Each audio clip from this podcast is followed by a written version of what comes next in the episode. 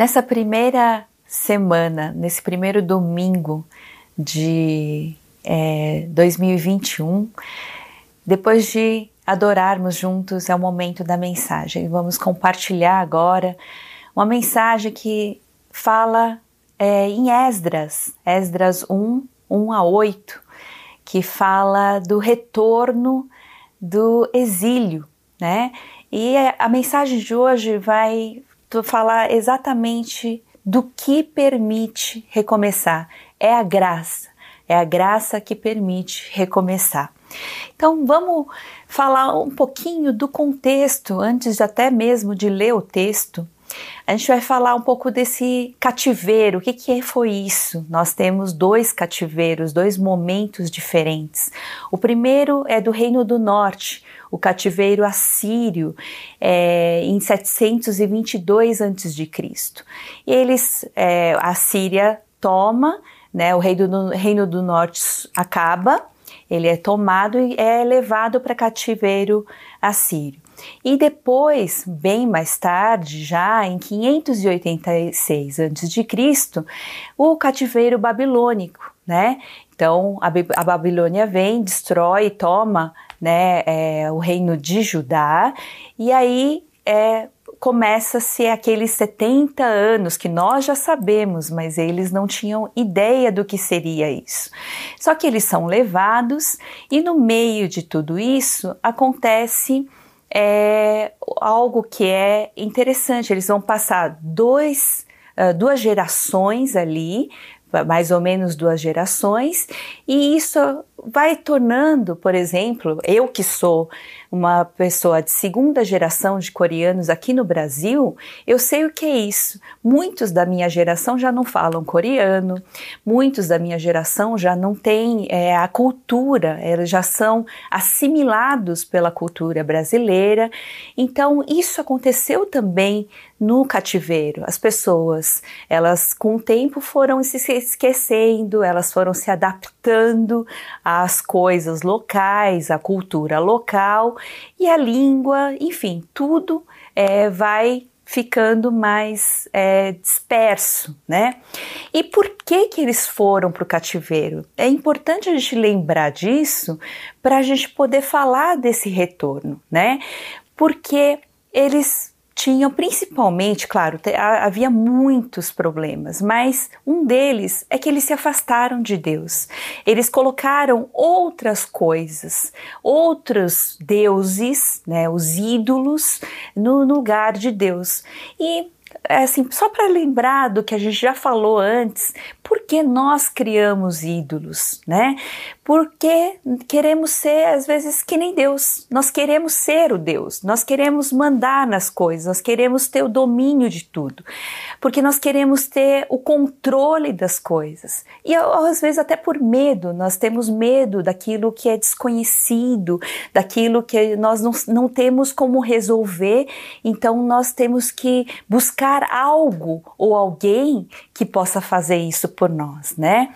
Ou também muitas vezes nós queremos continuar naquilo que a gente acha que é bom para nós, né? Que são alguns pecados, enfim, nós queremos continuar nisso, nessa vida, e aí nós achamos outras coisas, outras pessoas, outras coisas que não nos repreendam naquilo. Ou também, às vezes, para adorar nós mesmos. Sem querer, nós criamos esses ídolos, nós criamos algo, a nossa própria imagem e semelhança, colocando no lugar desse Deus. E é isso que aconteceu principalmente, além da, é, da imoralidade, é, da injustiça social, né? Tudo isso foram é, alertados for, pelos profetas, né? O Jeremias falou muito disso, né? E é isso que aconteceu. Então, eles vão para o exílio é, em 586, né? A primeira deportação, na verdade, acontece em 605, né? Em 597 acontece a deportação de Joaquim, depois a destruição de Jerusalém propriamente dita em 586, também a destruição do templo, né? e aí acontece esse tempo de exílio. Nesse tempo de exílio, então, assim, cerca de 70 anos, contando aí até 538, 539, 538, né? E aí começa, passando esse tempo, o retorno com Zorobabel em 538 a.C., né? Tem o decreto de Ciro e aí começa o primeiro grupo, o segundo grupo e o terceiro grupo com Neemias, né? O segundo grupo com Esdras, tá? Então nesse tempo é, é interessante a gente olhar de uma outra perspectiva, o como é que foi esse retorno do exílio. Uh, primeiro a gente tem que olhar que é, houve é, dois impérios grandes, né? No, quando eles foram para o cativeiro, era o Império Babilônico. Em 539, Ciro conquista a Babilônia e assim começa o Império Medo persa. E é nesse momento que começa o retorno, a ideia do retorno de Israel. Então vamos ler agora o texto de Esdras 1. Olha que interessante. Fala, lembrando um pouquinho desse contexto todo que nós falamos. É, esse povo que está desanimado, um povo que está é, adaptado talvez a essa vida né, estrangeira, mas ao mesmo tempo eles acabaram se adaptando àquilo.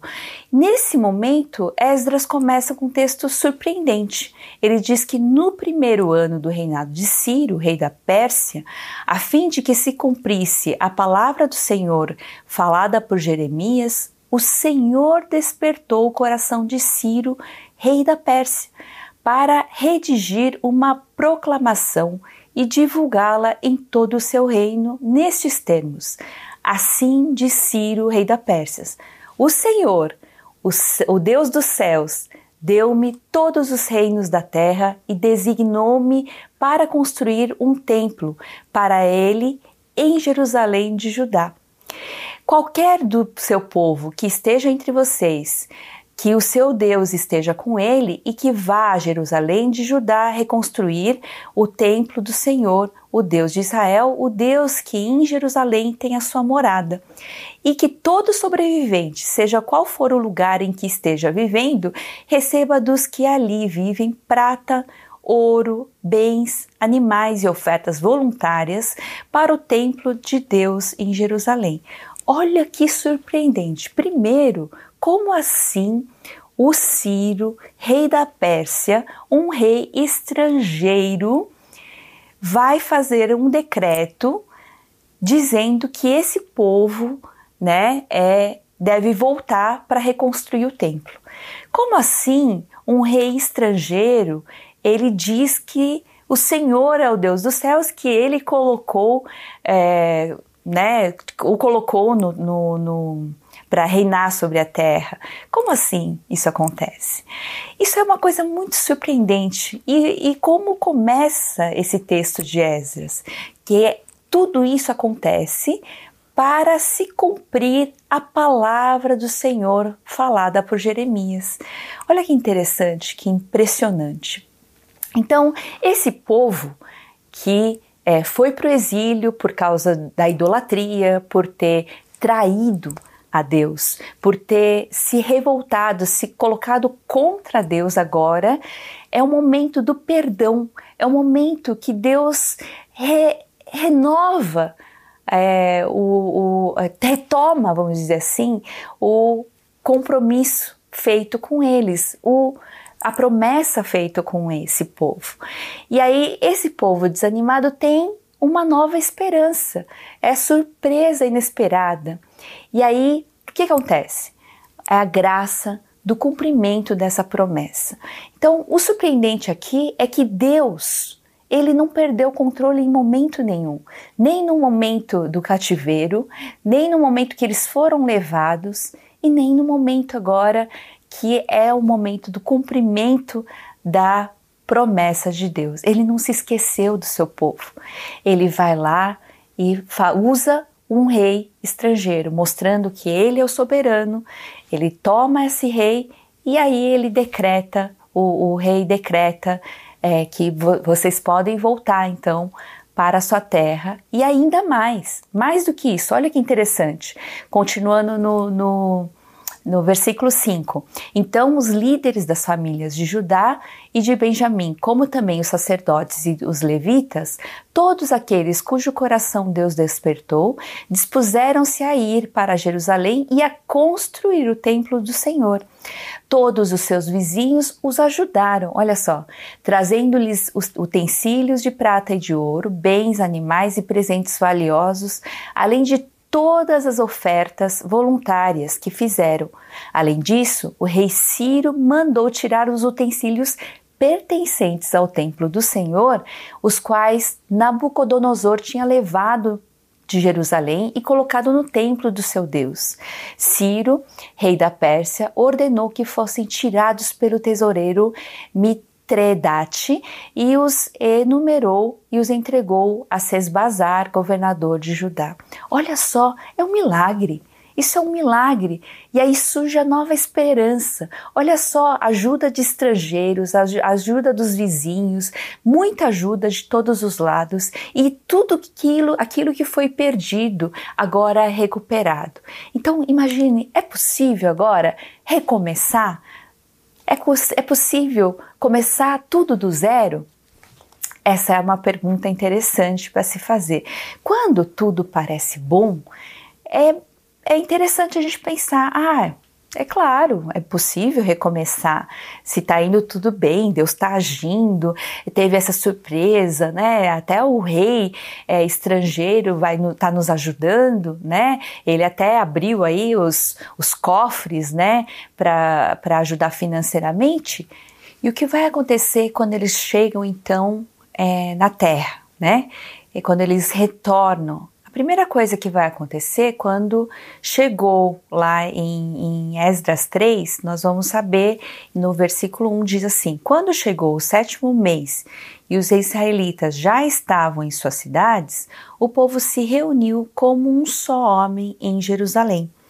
Então Jesua, filho de Josadaque, e os seus colegas, os sacerdotes, e Zorobabel, filho de Sealtiel, e seus companheiros começaram a construir o altar do Deus de Israel, para nele sacrificarem holocaustos, holocaustos e conforme o que está escrito na lei de Moisés, homem de Deus.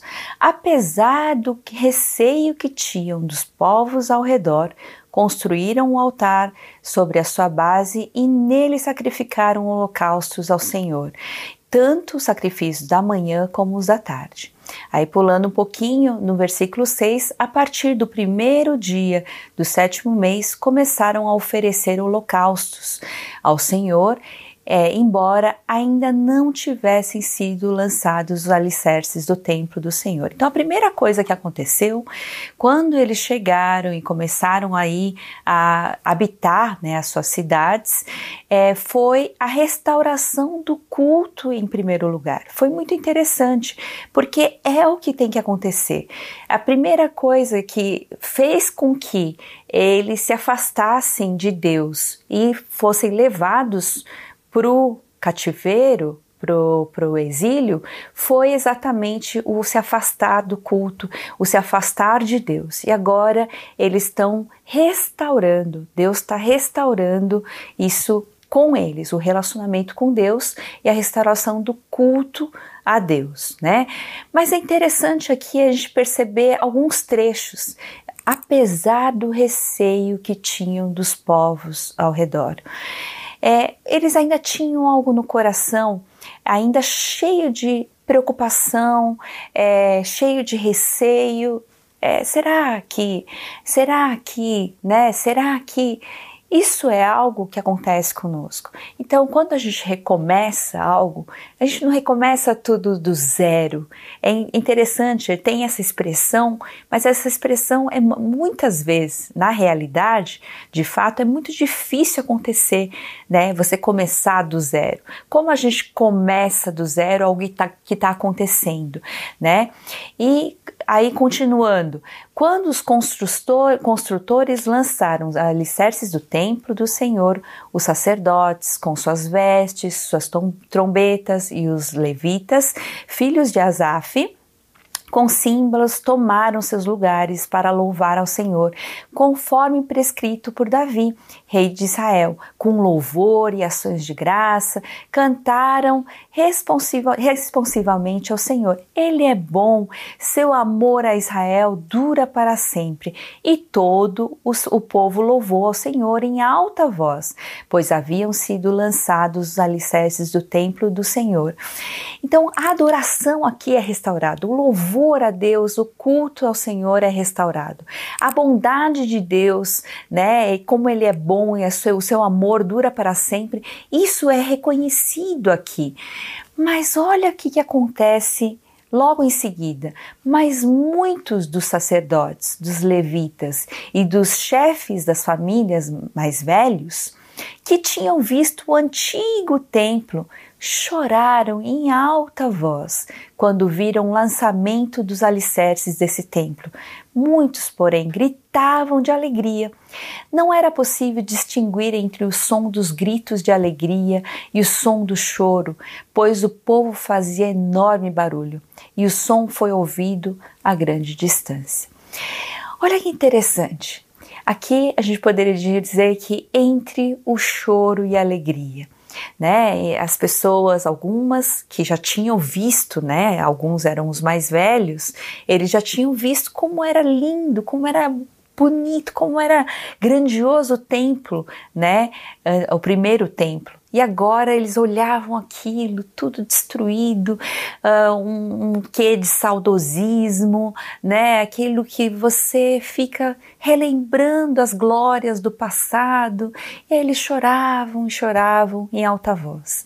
Os outros que nem tinham conhecido nada disso, eles eh, se alegravam por ter voltado, né? Então era um misto de sentimentos. Você já sentiu isso, né? Quando a gente vai recomeçar, e às vezes é difícil porque a gente tem tantas marcas, tantas dores, tanto sofrimento do passado e às vezes não deixam viver aquilo que está acontecendo no presente. A gente não consegue às vezes nem enxergar as coisas que estão acontecendo diante de nós, muito menos então, às vezes, olhar para o futuro com esperança, porque a gente ainda acaba vivendo no passado. Então, é, isso aqui é muito interessante de a gente perceber e a gente, é, assim, parar para refletir, porque a gente tem uma decisão, uma escolha a fazer aí, além da, da ação de Deus, a, a, a graça de Deus, a misericórdia de Deus se renovando a cada dia, a gente tem aí uma decisão a tomar, que é: você vai continuar olhando para o passado? Como você vai olhar para esse passado? E como você vai viver o hoje, né? Diante das coisas que estão acontecendo, sejam boas ou sejam ruins, né? E como é que você vai viver o futuro? Então, isso é algo importante para se refletir, importante para se decidir, porque é só hoje que nós podemos fazer isso. É, então, diante dessas coisas, quando a gente tem tantas marcas, quando a gente tem tantas coisas que nos seguram ainda no passado, é possível recomeçar? Olha aí uma questão muito importante. Esse negócio de recomeço não é tão fácil como a gente imagina. Nós estamos em 2021, tudo é novo, mas não é, né? Porque a gente vem aí de uma pandemia e aí vem a segunda onda, vem as mutações, enfim. A gente está vivendo um mundo completamente diferente. Eles viveram isso. Eles viveram um novo normal, vamos dizer assim, porque eles tiveram que ir para uma terra estrangeira totalmente diferente, perderam tudo que tinham e lá eles tiveram que viver esse novo normal. E agora eles estão voltando e tendo que recomeçar tudo de novo, mas não dá para recomeçar do zero. Como é que acontece isso aí? Né? Vamos um pouquinho mais adiante em Esdras 4 e diz assim: Quando os inimigos de Judá e de Benjamim souberam que os exilados estavam reconstruindo, olha só, quando os inimigos de Judá e de Benjamim souberam que os exilados estavam reconstruindo o templo do Senhor, o Deus de Israel, foram falar com Zorobabel e com os chefes das famílias. Vamos ajudá-los nessa obra, porque, como vocês, nós buscamos o Deus de vocês e temos sacrificado a Ele desde a época de Esaradom e a rei da, da Síria, que nos trouxe para cá. Contudo, Zorobabel Jesua e os demais chefes das famílias de Israel responderam: Não compete a vocês a reconstrução do templo do nosso Deus. Somente nós o construiremos para o Senhor, o Deus de Israel, conforme Ciro, o rei da Pérsia, nos ordenou. Então a gente da região começou a desanimar o povo de Judá e atemorizá-lo para que não continuasse a construção. Pagaram alguns funcionários para que se opusessem ao povo e frustrassem o seu plano, e fizeram isso durante todo o reinado de Ciro até o reinado de Dario, reis da Pérsia. Olha que coisa! Eles já têm esse passado complicado, eles já tiveram que sofrer muito, passaram esses 70 anos no exílio, agora estão voltando. Deus demonstrou graça, mostrou misericórdia e bondade, agora eles estão perdoados, tendo, tentando recomeçar. E olha só, mais um problema aí diante deles, né? Os inimigos, esses que parecem aí uma, uma, uma ajuda, amiguinhos, né? Uma estranha ajuda, diria assim, né? Mas eles são confusão à vista, né? Eles começam a complicar a situação, começam a criar aí problemas entre as pessoas, desanimar o povo. O povo não estava lá muito animado já, né? Eles estavam fazendo porque eles estão vendo que a coisa está andando e agora né, desanimando demais, até um medo, botando medo neles, fazendo terror, terrorismo aí para o pessoal. E aí pegaram ainda os funcionários, colocaram em oposição. Que coisa! O pessoal está trazendo uma frustração enorme. E assim, é possível recomeçar? Quando a gente olha que as coisas estão caminhando bem, já é difícil mas a gente ainda fala, não, vamos lá, porque é, a coisa está andando, então a gente vai adiante. Mas e quando acontece? Não acontece do jeito que a gente planeja, não acontece do jeito que a gente pensa, e a coisa parece que está desandando, a coisa que não vai para frente, né? A gente ainda fica assim com o pezinho lá no passado. Como é possível recomeçar? O que eu diria é: sem Deus, não dá para recomeçar. Por quê? Porque é interessante, a gente pode ver aqui na, com exemplo aí do retorno do povo de Israel à terra, né, que sem o perdão de Deus é impossível a gente fechar um ciclo, é impossível a gente começar algo, porque não vai nunca fechar, o passado sempre vai estar tá ali assombrando a gente. Então, o perdão de Deus, aquilo que faz é, fechar um ciclo, terminar algo e falar: olha, eu estou fazendo algo novo, né? É impossível fazer qualquer coisa ir adiante sem restaurar o relacionamento com Deus. Outra coisa que é impossível, sem a mão da graça, sem a renovação, a bondade de Deus que se renova a cada manhã, é impossível a gente ir adiante. É impossível viver o hoje diferente do amanhã, do ontem, né? É, sem essa restauração de Deus, porque não adianta a gente falar, olha, começou 2021 novo, e aí? Né? Não tem como se Deus não restaurar, se Deus não fizer algo novo, algo diferente, Deus não der força para seguir adiante, Deus não der aquela, aquele, aquela força para gente né, seguir adiante, dar esse recomeço e sem a adoração é impossível. Por quê? O relacionamento com Deus é o que faz, é a fonte de toda a motivação, de toda a vida, de tudo que nós temos. Sem Ele é impossível seguir adiante. Sem Ele é impossível a gente se levantar. Quando a gente fica sempre caído, a gente fica sempre, né, aí é, cambaleando, sem força para continuar. Então, é muito importante a gente lembrar disso. E para que que e como você está olhando?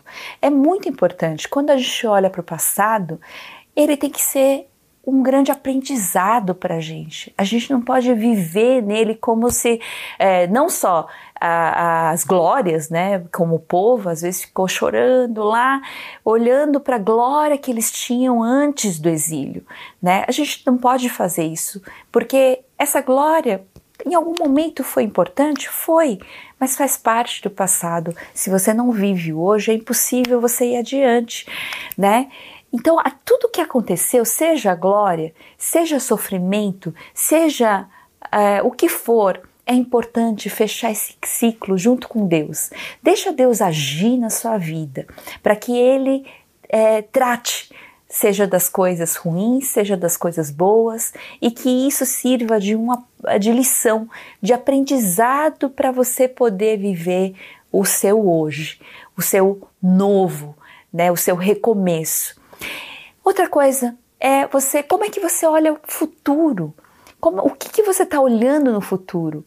O que em que você coloca confiança, a tua esperança, porque também é impossível você olhar para o futuro sem Deus. Porque vocês já viram, a gente já experimentou isso em 2020, né?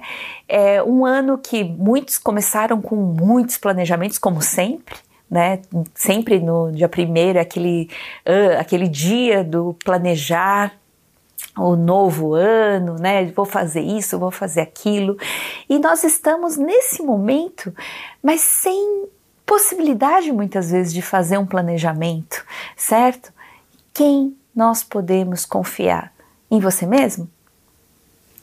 Na situação? Nada é digno de confiança. Então, Coloque a tua confiança, coloque a tua esperança em Deus. Viver o hoje com intensidade é muito importante. É viver como você vive hoje, como você vive em confiança a, a, em Deus, com a sua confiança em Deus, com a sua esperança em Deus, mas como você, o que você faz hoje? Você vai ficar de braços cruzados? Você vai ficar lamentando? Você vai ficar aí choramingando pelos cantos? Você vai ficar aí saudoso, só olhando para o passado que era bom? Como você vai viver o hoje? Então viva com intensidade, lembrando desse Deus, segurando é, nesse Deus que é, é capaz, é digno de confiança, mas também é capaz de transformar é, a situação, transformar você. Né? Então, deixe-se ser, ser levado por esse Deus, deixe se ser guiado por esse Deus. Né? E será que ano novo, nós estamos em 2021, será que ano novo é tudo novo? Depende de você. Muita coisa vem da sua escolha. Como é que você vai olhar para esse passado com choro? Você vai ficar chorando e lamentando? Você vai aproveitar e curtir a alegria daquilo que Deus está te dando hoje, eh, daquilo que Deus está é, proporcionando a você hoje. Então, viva dependendo desse Deus, mas viva escolhendo ser é, essa pessoa que que consegue enxergar a graça de Deus, a misericórdia de Deus, a bondade de Deus, reconhecendo em todo momento da sua vida. E, claro, você vai olhar e fazer decisões momento a momento. Não tem como. Todo momento é momento de escolha e decisão. Então, como você vai ver, como você vai enxergar as coisas, o que você vai fazer. Se você ficar olhando para si mesmo, você vai ficar sempre fechado em si mesmo, você não vai conseguir fazer nada. Olha para o teu próximo, olha para quem está ao seu redor. Tem muita gente que está precisando muito mais que você. E é interessante quando a gente ora por essa pessoa, quando a gente ajuda uma pessoa, quando a gente começa a fazer as coisas de uma maneira diferente, a gente começa também a ver muito melhor, a enxergar a ação de Deus, o agir de Deus na nossa vida de uma maneira muito especial. E aí, em que você vai confiar? De novo, em ídolos? A gente vai voltar em Neemias, ainda tem muita história, eh, de, em Esdras tem muita história ainda pela frente. Eles ainda vão complicar a vida deles muito mais. Você vai continuar batendo na mesma tecla e criando ídolos para si mesmo e confiando neles? Ou você vai confiar em si mesmo, você vai é, buscar dentro de você, você vai ficar aí trancado né, no seu mundinho. Ou nas pessoas, ou no sistema, você vai confiar que o sistema vai mudar? Não. Ano novo, tudo novo, depende de você, né? Então, uma coisa que a gente pode lembrar é que só Deus pode abençoar. Só Deus pode fazer essa diferença e confie nele. Mantenha-se firme nesse Deus e que Deus abençoe o seu ano. Que esse ano seja muito, muito especial em que a graça de Deus se renove, a misericórdia e a bondade de Deus se renove a cada dia, a cada manhã, a cada momento e você viva de verdade, pela graça, o recomeço. Você gostou desse vídeo? A IBNU tem muito material para abençoar a sua vida e de outras pessoas, então se inscreva no nosso canal e ative o sininho para receber as nossas notificações.